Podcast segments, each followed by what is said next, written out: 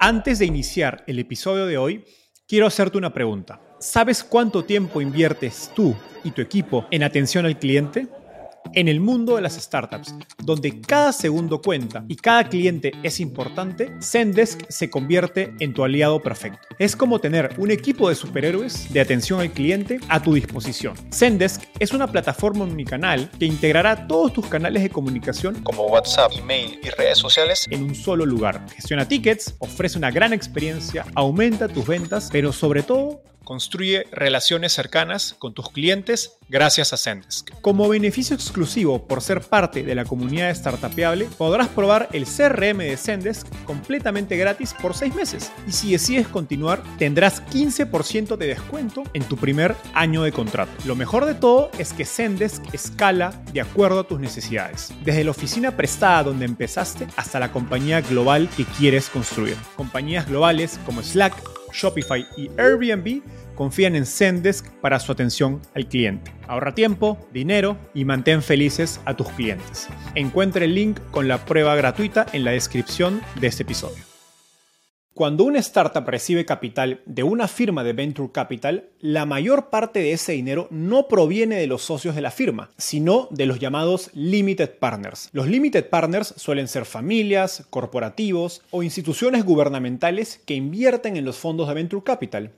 Y hoy conversamos con uno de ellos para entender cómo funciona el otro lado de la industria de Venture Capital. Eduardo Medina es director de la división de Venture Capital de Polígono Capital. Polígono es una institución financiera con varias áreas de inversión como bolsa de valores, inversiones inmobiliarias, deuda privada y por supuesto Venture Capital. A la fecha, Polígono ha invertido en varios fondos de Venture Capital en Latinoamérica, incluyendo a Magma Partners, 500 Startups, Cometa y Redwood Ventures. Eduardo nos dio una mirada al interior del negocio del Venture Capital, cómo funcionan los Limited Partners, qué buscan para invertir en un fondo en términos del equipo y los retornos de inversión, y cuáles son, en su opinión, las cosas que menos entienden los emprendedores acerca del Venture Capital. Hacia el final, Eduardo nos dio sus insights y perspectivas sobre el mercado de inversión en startups en 2023. Si planeas levantar capital en este año, esta entrevista es para ti.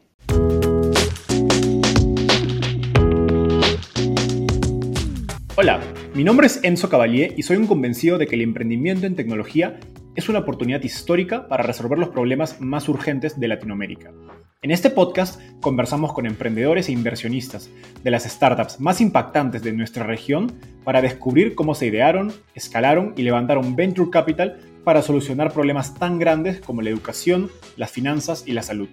Recuerda visitar www www.startapeable.com, donde encontrarás todo un ecosistema de recursos para tu camino startup.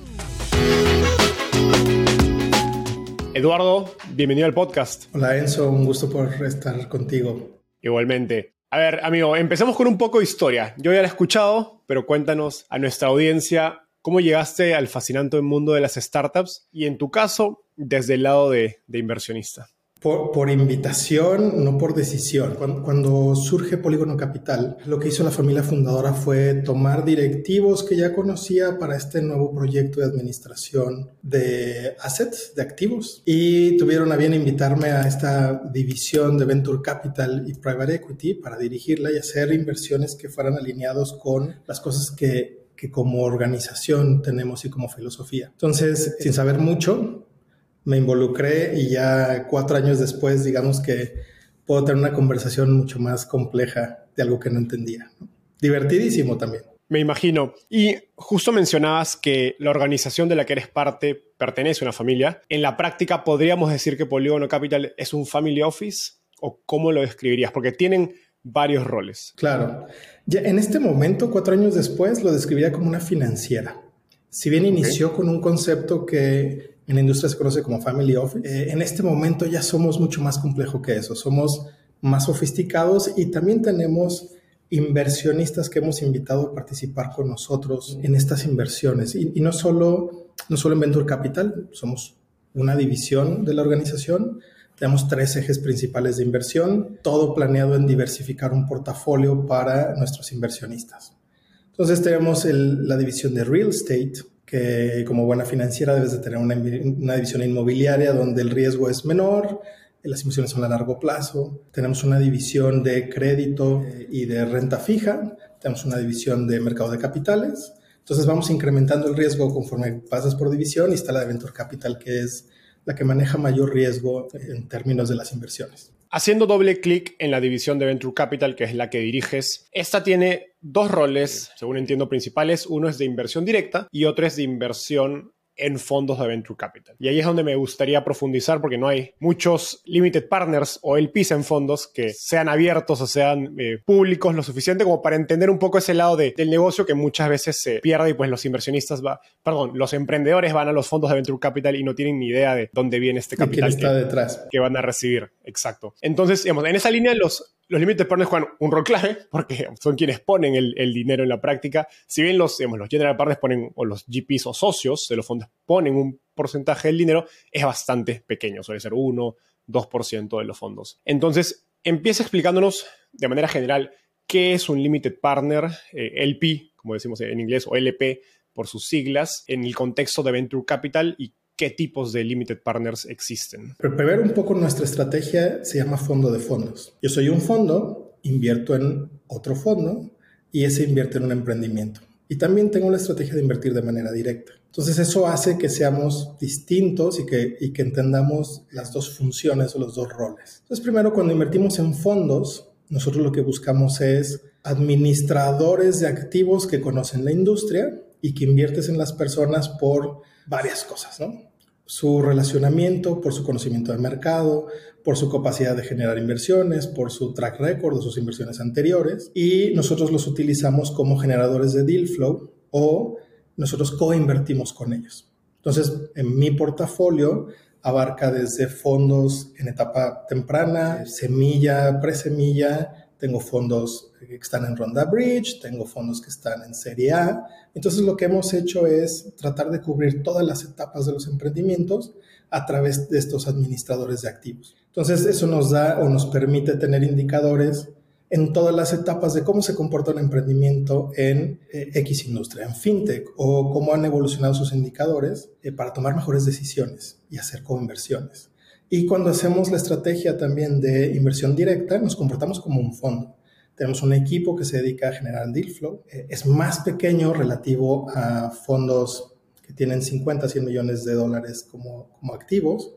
Y nosotros, eh, fondos que revisan 2.000 startups, eh, 1.000 las descartan en un batch, firman 10, yo de esas 10 reviso las 10 y a lo mejor invierto en una o de cada dos batch invierto en una. Y entonces nosotros hemos revisado en 2022 cerca de 300 emprendimientos de manera directa. Entonces, nuestro volumen es significativo para ser una financiera que no solo es Venture Capital. Y, yendo a la parte de, cómo funciona un LP, realmente el, el, el LP es el inversionista que está detrás del fondo. Generalmente los emprendedores ven a los fondos como los dueños del dinero. La realidad es que son administradores de dinero de alguien más. Entonces, una de las premisas principales es que deberías de saber, si tú eres un emprendedor, quién está detrás de los fondos, qué expectativas tienen esos inversionistas y qué más podrían hacer por ti. La realidad es que cualquier inversión, eh, cualquier emprendimiento que toque nuestra puerta y esté en alguno de mis portafolios, yo seré el más feliz de ayudarlo, porque ya tiene nuestro dinero, porque ya podría yo hacer una conversión con ellos, porque ya tengo información sobre ellos.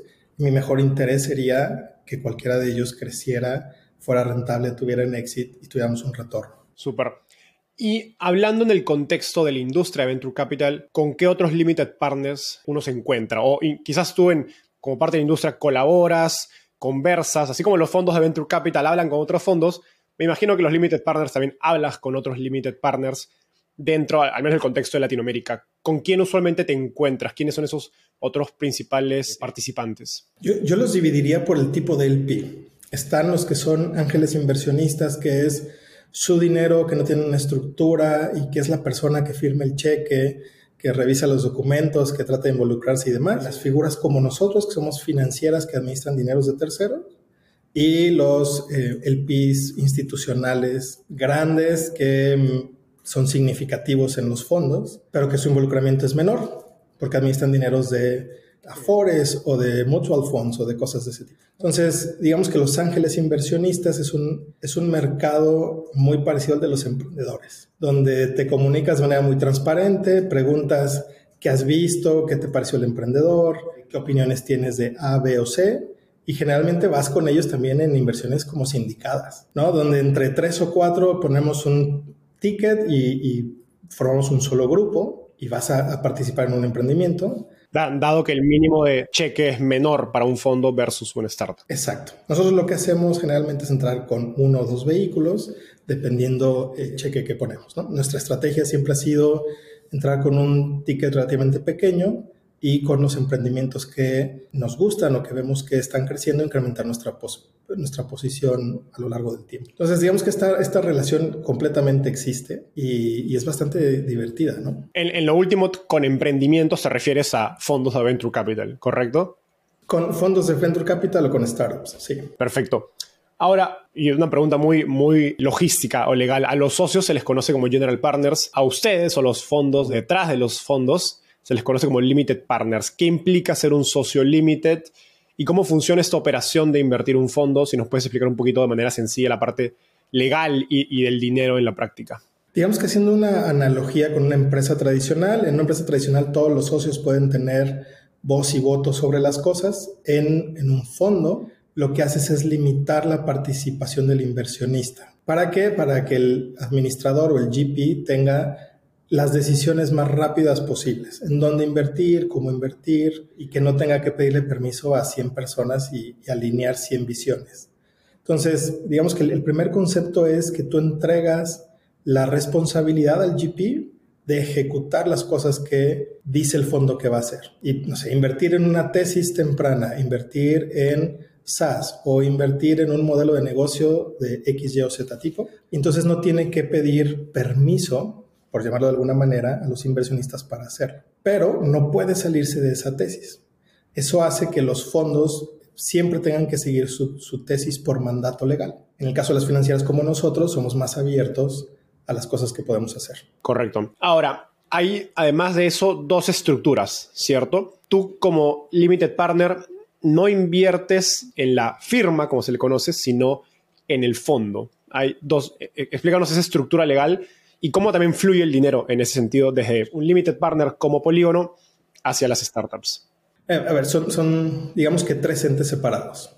El fondo, el administrador y el inversionista. Entonces, el, el fondo es donde tú depositas el dinero vía llamados de capital y los llamados capital hay varias versiones, ¿no? Llamado por eh, oportunidad, es decir, cuando el fondo cierra la oportunidad de invertir en X, te hace un llamado proporcional a todos los inversionistas, o llamados programados mayo y noviembre. Entonces, en mayo te llamo el 20%, en noviembre el 20%, durante cinco años eh, o, el tiempo que sea, y con eso eh, cubres el total de tu compromiso. y el administrador o el general partner puede ser una persona moral o un ente separado que solo se dedica a administrar los activos que quedan dentro del, fondo. Y esa administradora es quien provee los servicios de administración de los fondos al fondo, ¿correcto? Y ahí, bueno, se desprende el modelo de negocio. Ahora, una pregunta bastante para entender un poco la, lógica detrás de, por qué ustedes invierten en un fondo. En la práctica, estos fondos de Venture Capital son intermediarios. Y ustedes, como decías al inicio, también tienen esa práctica de invertir directamente en startups. ¿Cuánto le pagan a un fondo de venture capital? ¿Cuál es ese modelo de negocio? ¿Y por qué ustedes deciden invertir en ellos? O pagar ese, ese precio por ese servicio, ¿no? Sí, claro.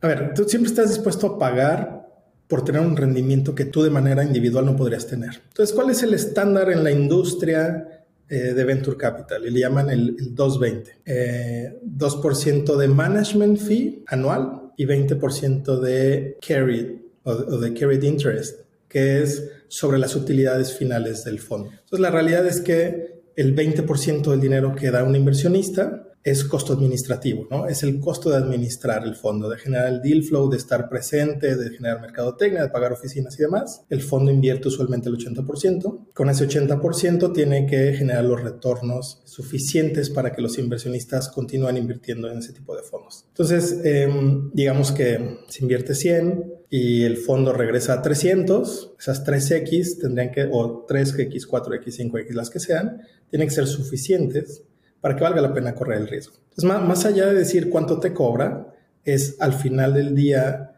rendimiento menos cobros y menos cualquier erogación que sea significativo la tasa de retorno para el inversionista. Perfecto. ¿Y cuánto es un retorno atractivo? ¿A partir de qué momento tú dices, ok, este, este dinero es mejor invertido por alguien más en lugar de por mi equipo? Yo, en, nuestro caso, tenemos un componente que no solo es financiero. Buscamos tres cosas. Primero, invertir en proyectos éticos. Nos hemos presentado o nos han presentado proyectos donde financieramente son muy rentables, pero que no nos convence el modelo de negocio, ¿no? Prestar a la base de la pirámide una tasa de 2% mensual de 2% diaria, claro que es negocio, pero no va relacionado con los valores que nosotros queremos tener. Queremos ayudar a la base de la pirámide, no que estén peor después de utilizar un servicio que esté fundado por nosotros. Queremos tener rendimientos competitivos. Por ejemplo, en la industria de arte o de agricultura, los rendimientos esperados son menores, los rendimientos financieros son menores, pero el impacto económico en comunidades, en el mundo, en el ecosistema y en cómo nos alimentamos también cuenta para nosotros. Entonces, el impacto no solo es financiero, sino también el impacto que puedes tener de las inversiones en construir un mejor mundo. Y por último, generar valor y desarrollo económico. Entonces, ¿qué buscamos? Tener mejores empleos, tener mejores salarios, tener personas que usualmente no tendrían acceso a cosas que puedan tener acceso a cosas. Entonces, nosotros evaluamos todo eso. Nos hace un ente distinto porque no solo es lo financiero. Entonces, podrías decir 17, 20, 25, 30, 40, el número que quieras, pero nosotros agregamos otros valores. Ahora, si solo hablaras del concepto financiero, nosotros partimos de la premisa de más es mejor que menos y hoy es mejor que mañana. Entonces, buscamos el mejor rendimiento, evidentemente, financiero, lo buscamos lo más pronto posible, pero también le agregamos otros valores. Vayamos a números. Cuando dices el mayor rendimiento posible, ¿a partir de qué número mencionaste las X, digamos, la cantidad de veces que se multiplica un fondo, es un buen fondo de Venture Capital? Para financieras como nosotros y poder comparar el rendimiento entre cada una de nuestras divisiones, no usamos las X o el múltiplo sobre capital invertido, MOIC, que generalmente es un, es un indicador que todos los fondos te dan. Lo que utilizamos es la tasa de retorno, el IRR porque es lo que podemos comparar entre inversiones de, libre de riesgo, inmobiliarias, de renta fija y demás. Entonces, digamos que ese es el estándar donde cualquier financiera puede comparar las inversiones llevándolo a términos de una tasa anualizada. Entonces, ¿nosotros qué hacemos? Partimos de la tasa libre de riesgo, nosotros estamos en México, entonces nuestra tasa libre de riesgo es distinta a la de otros inversionistas. A partir de ahí apilamos rendimientos esperados, ¿no? Entonces, le sumo el rendimiento de real estate, le sumo el rendimiento de delta, el diferencial de rendimiento para renta fija, y entonces voy incrementando el riesgo, voy incrementando el rendimiento esperado. Entonces, ¿qué, puedes llegar a estar en términos de dólares? Sobre los 25 a 35 como objetivo. Cualquier cosa arriba de eso es deseable, no necesariamente esperado. Interesante. En otras palabras, dado que invertir en deuda inmobiliario te puede dar 10 o 15 me imagino que debe estar en, esos, en ese rango, no vas a esperar menos de un fondo de venture capital porque es considerablemente mayor riesgo. Mayor el riesgo. Y llegas a esos 25 o 30 de, tasa interna de retorno que, mencionas. Que esto te da, si uno lo, digamos, lo analiza y lo lleva a la vida de los fondos, usualmente es el, el famoso 3X como mínimo o va un poquito por, por ese vecindario, ¿correcto? Yo, yo creo que es un poco más. Ver, ¿qué, ha pasado en términos de dólares? Un, fondo que tiene un buen rendimiento está sobre los 25% en un periodo de 10 años. Fondos que logran hacerlo más rápido, crece su tasa, ¿no? Entonces, la velocidad de crecimiento impacta. La velocidad del crecimiento es lo que nosotros buscamos, ¿no? Yo, yo les pongo la analogía de el MOIC o el múltiplo final es el destino. Entonces, quieres llegar lo más lejos posible desde la perspectiva de tasa, tú quieres llegar lo más rápido posible. ¿A dónde no lo sabes, pero que sea rápido? Entonces buscas mantener una velocidad. Entonces, la alineación de esas dos cosas, velocidad y distancia o velocidad y múltiplo, el fondo que logra tener la mayor velocidad llegando lo más lejos posible, es lo deseado. Hay quienes tienen inversiones que sobresalen, ¿no? que, que tienen 100, 120% de tasa de retorno muy rápido y hay quienes van un poco más lento y acaban llegando a los 10 años a estas 4X que generalmente lo ponen como objetivo estándar los fondos. Buenísimo. Ahora, me gustaría profundizar, eh, dado que hemos hablado de retornos y tasas, en el modelo de negocio de, los fondos de Venture Capital y tu perspectiva como, como cliente de este modelo de negocio. Es curioso el hecho de que los mismos inversionistas de Venture Capital o los general partners, los socios, pasan por un proceso de, levantar capital tal cual lo harían las startups, eh, que es algo que obviamente no se ve. Entonces, en, en, esa línea, ¿qué cualidades buscan ustedes en los socios de un fondo de Venture Capital en el que planean invertir? Lo, lo dividimos en varios conceptos. ¿no? Evidentemente, el financiero es una parte inicial, sino la, la, parte fundamental es importante, pero también buscas que esté alineado con tus principios, ¿no? Proyectos éticos, e inversiones rentables que generen desarrollo, con quienes podamos tener conversaciones respecto de crecimiento en las startups, con quienes podamos tener conversaciones respecto de ayudarlos a hacer un soft landing eh, en México, ¿no? O en cosas que nosotros conocemos. Nosotros tenemos un área de back office que tiene distintos componentes que siempre está al servicio tanto de los fondos como de los emprendimientos o las startups que están en los fondos. Entonces, con quienes podamos alinear esas conversaciones es con quien nosotros funcionamos. Entonces, te diría que, ¿qué buscas? Un buen administrador de fondos, la reputación de la persona, que estén alineados los temas de tasas de rendimiento, y administración general del portafolio. Nosotros en este caso vamos a buscar en 2023 y 2024 nuevas regiones. Entonces, queremos invertir en Brasil y Estados Unidos. Fondos que tengan esos componentes también los quiero. En, lo general tenemos inversiones en fondos generalistas, es decir, que tienen una tesis más eh, sobre el modelo de negocio o sobre la etapa.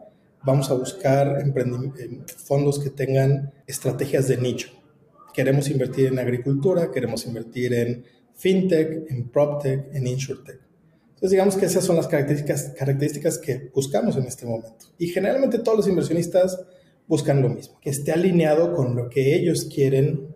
Si tuvieran la capacidad de invertir, el equipo para invertir, que ellos lo pudieran ejecutar. Perfecto. Por otro lado, y pensando también en el, en el lado del emprendedor, ¿cuáles son los red flags, digamos, esas, esas alertas a las que un el, limited partner se fijan en, en, una, en una persona, en un socio que dirige un fondo de, de venture capital? Digamos que, a ver, en términos de red flag pueden haber muchos. Creo que debes enfocarte en lo que sí quieres invertir. Entonces, personas que eh, hagan un due diligence respecto de la originación del dinero, que, que todos los inversionistas sean muy claro cuál es la fuente de ese dinero que se va a invertir. Lo, lo mismo que, que debería hacer un emprendedor, tiene que hacer un fondo, porque levantar dinero, uno, no es tan fácil y dos, no lo deberías de tomar de todas las personas. Que estén alineados los valores, que no eh, te diga vamos a invertir en cosas que no estén alineadas a la tesis de inversión, que no estén alineadas a la forma de hacer negocio que quisieras tener en tu organización, la relación entre los GPs, ¿no? Generalmente, digo, hay, hay fondos que tienen un solo founder, así como hay emprendimientos, pero también hay equipos de trabajo. Entonces, la relación de los equipos de trabajo es igual de importante en un fondo que en un emprendimiento. Cuando se conocen de mucho tiempo, cuando han tenido experiencias complejas entre ellos y que la han podido solucionar, eso es lo deseable. Perfecto.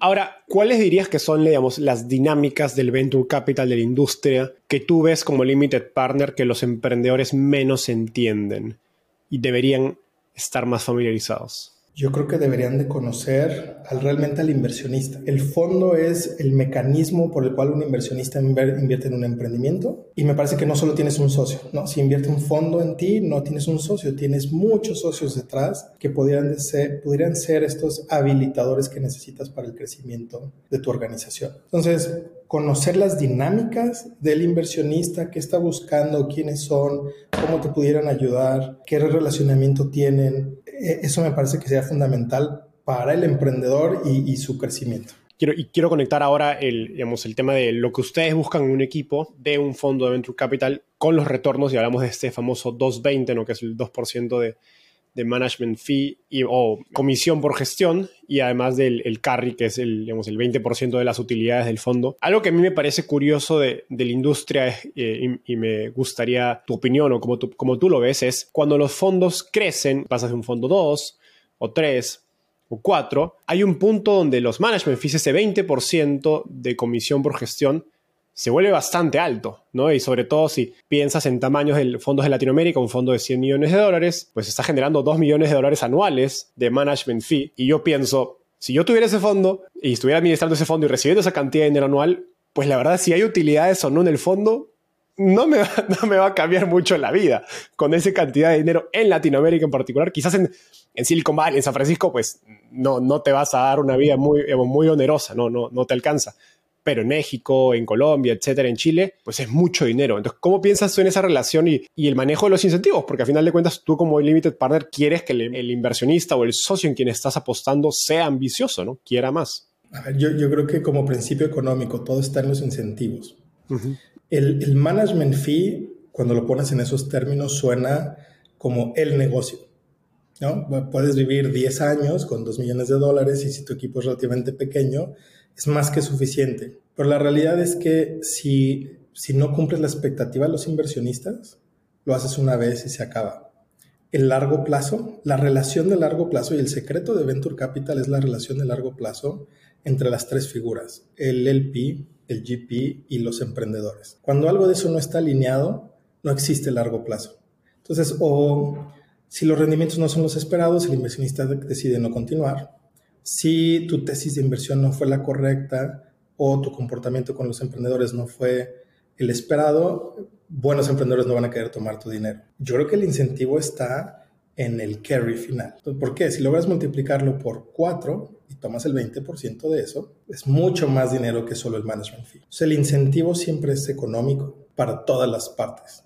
Para el emprendedor, porque recibe dinero, porque recibe beneficios, porque recibe coaching, mentoring y demás, que lo podemos proporcionar los inversionistas o el fondo, el carry que va a tener el fondo, y a fin de cuentas, el 80% de una utilidad con una tasa de 30, 35%, claro que un inversionista lo va a querer. Entonces, cuando, cuando todos pueden tener una participación positiva, los incentivos continúan. Cuando solo te limitas a, voy a cobrar el management fee, se, se termina pronto eso. Genial, no, me, gusta mucho esta perspectiva y, hace sentido. Vamos al, contexto actual, alejándonos un poco del tema práctico acerca de cómo funciona un fondo de Venture Capital y, la relación con los, los inversionistas o limited partners detrás. Ustedes, digamos, son inversionistas en, si no me equivoco, más de siete fondos de Venture Capital. Tienen una mirada, creo, interesante acerca de las decisiones que esos socios o general partners están tomando hablemos, digamos, de, evaluaciones, eh, perspectivas de levantar capital en 2023. ¿Cómo ha cambiado lo que los fondos están buscando o están valorando más eh, en una startup eh, en etapa temprana en este nuevo mercado? Yo, creo que algo muy común ahorita es decir, las valuaciones están a favor de los fondos, no del emprendedor. Y venimos de dos años donde las valuaciones estaban a favor del emprendedor, no necesariamente de los fondos. Y, yo insistiría en que no es a favor de, de uno o de otro, sino los emprendimientos y las startups que generen soluciones a problemas reales, que tengan métricas de negocio correctas, que eh, puedan generar crecimiento o rentabilidad o estabilidad en el largo plazo, van a continuar recibiendo apoyo de fondo. Y la evaluación será una, un indicador de que está dispuesto un fondo a pagar por eso. Emprendimientos que no tienen MVP, no tienen product market fit o que el mercado no les compra su producto o solución, que no tienen los indicadores clave y demás, se les acabó el dinero y difícilmente van a levantar. Entonces, las valuaciones ahora están basadas en unas métricas que no necesariamente son FOMO, no es, el miedo a perderme la inversión, sino es más un sentido de negocio. Nosotros como lo vemos es, todas las, startups deberían tener un sentido de negocio. Quemar dinero es una consecuencia de seguir una estrategia de, de negocio. Tener un runway definido es porque vas a hacer cosas específicas para crecimiento o para generación de equipo o para construcción de producto, pero no simplemente es por que a una startup se le permite quemar dinero.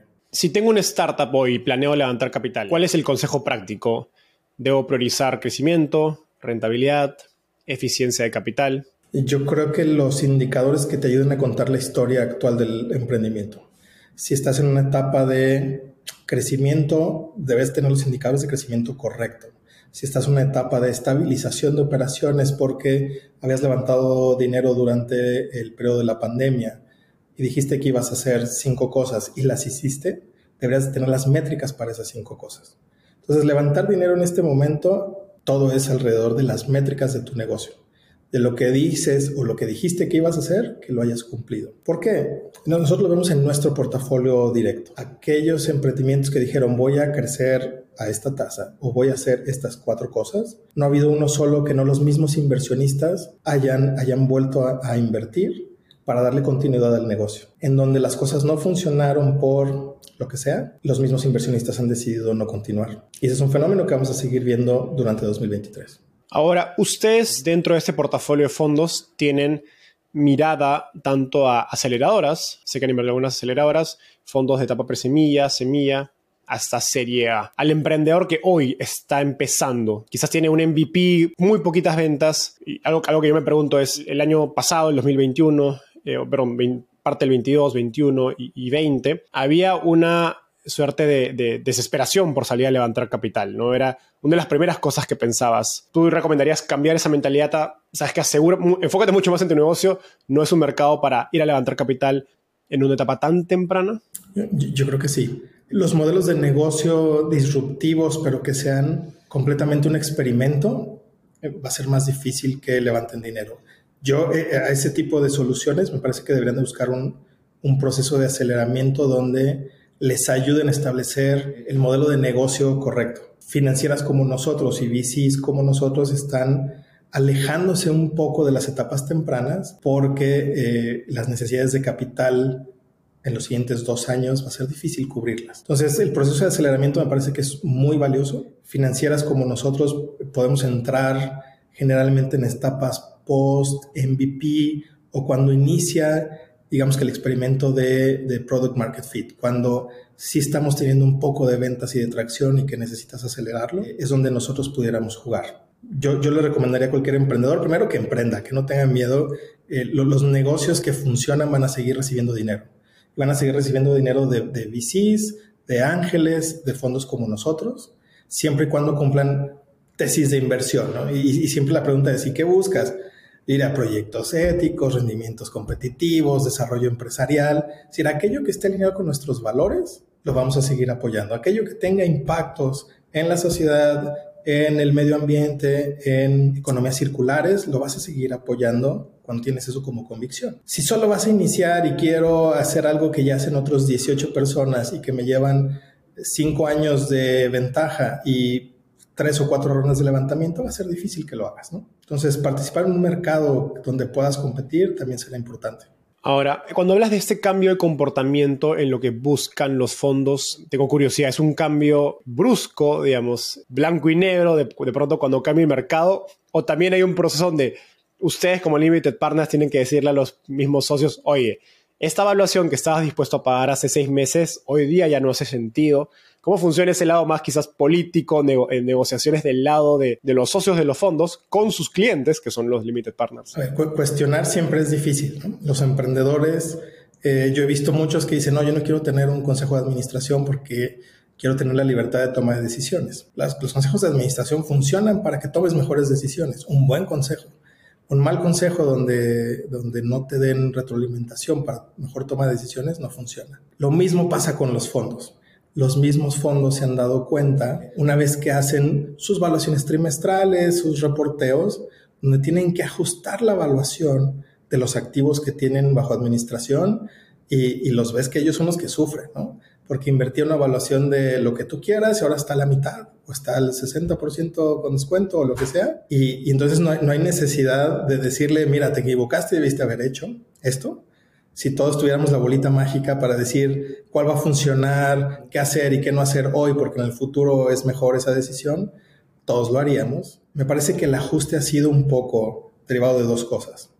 Valuaciones a la baja, que se ven impactados en los activos del fondo, y segundo, porque no hay a quien vendérselo más caro. También el mercado se ajusta. Entonces, por más que tú quieras salir a levantar evaluaciones que no hagan sentido, que no hagan sentido porque no tienen las medidas, eh, el, unit economics, las medidas de crecimiento o la alineación con los fondos, pues no hay forma de hacerlo, ¿no? No hay mercado para hacerlo. Y en ese, esa pregunta que hacías, ¿qué tanto conversan los fondos? Los fondos conversan muchísimo entre ellos. Me parece que la industria de Venture Capital en Latinoamérica todavía tiene que demostrar que tiene la capacidad de tener éxitos, que tiene la capacidad de poder tener retornos de manera consistente a lo largo de, varios fondos, no solo a que tuvo la salida con la empresa que salió en el IPO y que nadie más lo puede hacer. Entonces tenemos un reto como industria y ese reto se está viendo ahorita impactado en la toma de decisiones de los fondos. Totalmente. Y esa perspectiva que compartes es muy interesante porque, como decíamos, tienes una mirada sobre varios fondos a la vez que raro encontrar en el mercado. Pensando en un contexto más macro, y, me interesa tu opinión porque, como decías, no solo inviertes en fondos, sino que inviertes en varios activos, inmobiliario, crédito, tengo entendido que hacen también algunas cosas de private equity, más de empresas tradicionales. Entonces, en Polígono tienen una buena mirada de la economía, al menos en México y seguro de otros países. ¿Cuál es su perspectiva respecto del riesgo de una recesión eh, en México y Latinoamérica? ¿A finales de año seremos mejor o no? ¿Estás bullish o bearish, como se dice en inglés? ¿Cuál es su, su, su, sensación, su hambre en este contexto? A ver, eh, nos ha pasado mucho con personas fuera de la región. Lo ven un poco oscuro este comportamiento de altas tasas de inflación, tipos de cambio con fluctuaciones poco predecibles, donde el, capital turista o este exceso de capital dejó de estar en la región, donde se vuelve más difícil el levantamiento de capital, donde la migración de oportunidades entre países también es más compleja. La realidad es que esa es Latinoamérica en los últimos 30 años. No ha cambiado nada en lo absoluto. Vamos a estar igual. Depende de lo que hagamos, depende de los riesgos que tomemos. Entonces, organizaciones como nosotros están comprometidos con llevar a otros inversionistas que no tienen exposición a estos activos a que puedan invertir y a que puedan generar rendimientos atractivos y que puedan tener estos impactos en, valores alineados con nosotros. Entonces, Latinoamérica es como es y las condiciones son las que son. Con eso tienes que trabajar. Y eso se llama capital de riesgo. Vamos a correr el riesgo para tener mejores cosas. Por eso tenemos eso sí, lo hacemos con una distribución a lo largo de muchos activos, a lo largo de muchos, eh, muchas startups, buscando que la realidad algunos fracasan, algunos sobresalen, algunos son promedio, pero que en la suma de todos estos comportamientos puedas tener rendimientos atractivos. Entonces, ¿yo qué vería de aquí a fin de año? Primero, nivel de incertidumbre que tenemos que despejar y tomar acciones. Emprendedores que no les va a importar eso Van a, buscar cambiar el mundo y esos son los que tienes que apoyar con dinero. Y veremos cuál es el comportamiento económico mundial, donde pues es lo que es y tenemos que ajustarnos a eso. Eso es lo que vemos. Más allá de los riesgos que, que describes que casi que son inherentes a Latinoamérica, ¿no? las tasas de inflación, la incertidumbre política, etcétera, ¿qué oportunidades ves? ¿no? Ahorita se, se habla mucho, particularmente en México, del nearshoring, un poco producto de, digamos, de, las relaciones internacionales entre Estados Unidos y China y Rusia. ¿Ves una ventana de oportunidad por allí o quizás algunas otras? Yo lo vería más en negocios tradicionales, más que en startups. Es decir, en, en la división de private equity vemos que vamos a poder hacer nearshoring de actividades primarias, de transformación, que puedas sustituir productos de China y enviar al mercado más grande que es Norteamérica, ¿no? Eh, Canadá, Estados Unidos y el mismo México. Yo, pienso que todavía hay mucho espacio para emprendimientos en industrias que no necesariamente sean de transformación y que estén pensados en en el nearshore. Eh, y si sí, yo a esos emprendedores les recomendaría entrar en un proceso de private equity, no necesariamente de venture capital, porque en venture capital te van a pedir indicadores de crecimiento que no necesariamente en private equity. En private equity va a ser mucho orientado a rendimiento, retorno sobre activos, retorno sobre inversión, administración de costos, administración de logística, y es un concepto distinto que Venture Capital. Y los fondos de Venture Capital no, no veo que durante 2023 estén invirtiendo en este tipo de, soluciones. Me parece que hay otros inversionistas para eso y los emprendedores también deberían de aprender a buscarlos. No, no todo es venture capital. También hay otras fuentes de financiamiento. Por, por más de que llenemos las portadas de las noticias y, y los podcasts, no todo es venture capital. No, no todo es venture capital. Ahora todos queremos un unicornio en nuestro portafolio. ¿eh? Nadie estamos peleados con eso. Yo quiero varios. Eh, pero qué, interesante. O sea, sin, sin, duda van a haber oportunidades, no necesariamente, digamos, para el perfil de riesgo y retorno de una startup, de tecnología y un fondo venture capital, pero bueno, hay, hay emprendedores en, todas las industrias, así que interesante tener en mente esta tendencia del, del nearshoring. Ahora, tomándolo, ya para cerrar, tomando lo que mencionabas acerca de, esta posible recesión, de esa incertidumbre, ¿cómo le recomiendas a una compañía de tu portafolio pensar acerca de una ronda de inversión? No, no en términos de, de qué necesito para levantarla, sino en qué características debería tener esta ronda. Tamaño, runway esperado, eh, debería tener un horizonte de un año, dos años, tres años quizás. ¿Cómo estás pensando eso? Nosotros lo que les hemos recomendado a nuestro portafolio ha sido, primero, si vas a levantar dinero, pero no estás cierto de un tipo de evaluación o del tamaño de ronda, hazlo primero con los socios actuales. porque los socios actuales tienen mucha más información, el proceso de levantamiento va a ser más corto, no tienes que iniciar de cero, ¿no? En un pitch que empieces a explicar qué eres, por qué lo haces, dónde lo haces y demás, sino saber esto que me comprometí, lo cumplí y necesito este capital para soportar 2023, para crecimiento, para lo que sea. Nosotros hemos visto que el 80% de los inversionistas en este tipo de rondas vuelven a invertir y se aseguran de que estos buenos emprendimientos, estos buenos startups continúen. Y que eso que te da te permite tener tiempo para reestructurar una ronda más grande, para tener mejores indicadores, para sortear algún tipo de necesidad. Para quienes tienen problemas de flujo, porque esa es una realidad, yo creo que deben de asegurarse de que sus indicadores sean los correctos. Si este no es el momento de levantar, vas a tener que optimizar los recursos y tratar de reducir eh, la quema de dinero e incrementar el runway. Yo creo que no hay una respuesta correcta para decir 30 meses de runway, 24 meses de runway. Siempre lo deseado es tener la mayor cantidad de tiempo disponible para el startup, pero no tener dinero ocioso, no hacer una dilución de todos los socios simplemente por temor al que va a pasar si el modelo de negocio funciona, lo más probable es que sí vayas a tener dinero de tus socios y accionistas actuales. Entonces, enfócate en las relaciones con tus socios actuales. Eso es, eso es uno de los grandes consejos que muchos emprendedores, si lo siguen, se aseguran de la continuidad de su negocio en el, en el tiempo. ¿Cuáles crees que son esos puntos principales donde los emprendedores fallan para mantener esas relaciones con sus socios actuales? Me parece que el principal problema es comunicación usualmente no queremos comunicar que tenemos problemas y entonces comunicamos que tenemos problemas una vez que el problema no se puede solucionar o que ya está casi que al punto de, el estallido de algo, ¿no? En la salud mental del emprendedor, en la operación de, la startup. Cuando tienes comunicación continua con tus inversionistas y pides ayuda, generalmente la obtienes en el tiempo correcto cuando te tardas en decir y en admitir que algo no está funcionando, porque pueden ser cosas externas.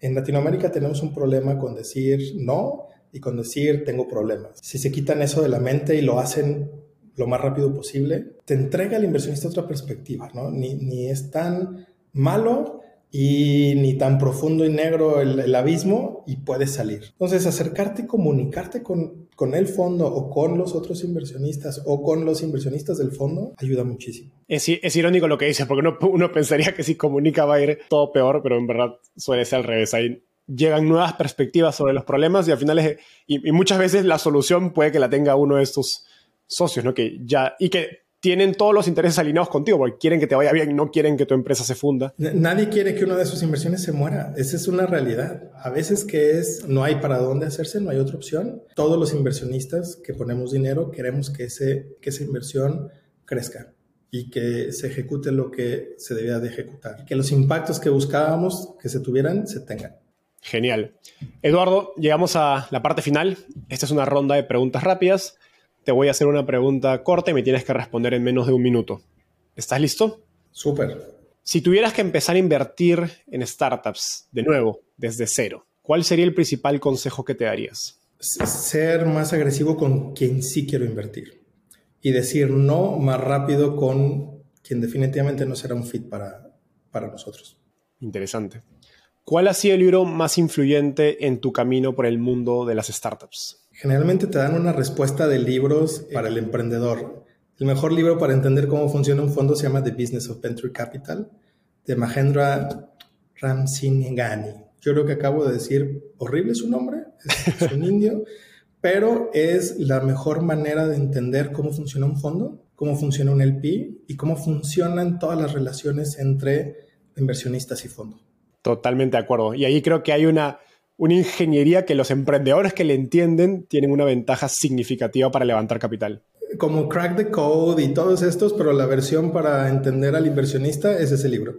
Exacto. Finalmente, ¿qué te gustaría cambiar del mundo de las startups en Latinoamérica? Algunas perspectivas o algunas paradigmas.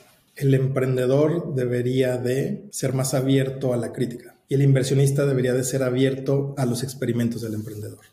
Siempre hay un punto medio y no hay mejor cosa que las cosas funcionen.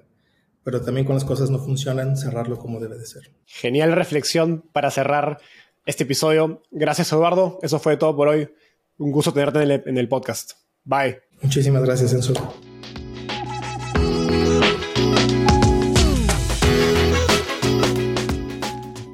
Antes de cerrar el episodio, quiero contarte que lanzamos el podcast Startupiable en 2021 y en menos de un año ya somos casi 10.000 personas que lo escuchamos cada mes. Y quiero seguir creciendo esta comunidad.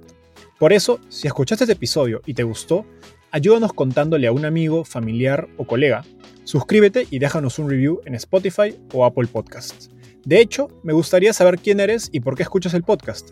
Mándame un mensaje sencillo a enzo.startapeable.com o por Twitter a arroba contándome por qué escuchas el podcast Startapeable y cómo te ayuda en tu empresa o trabajo.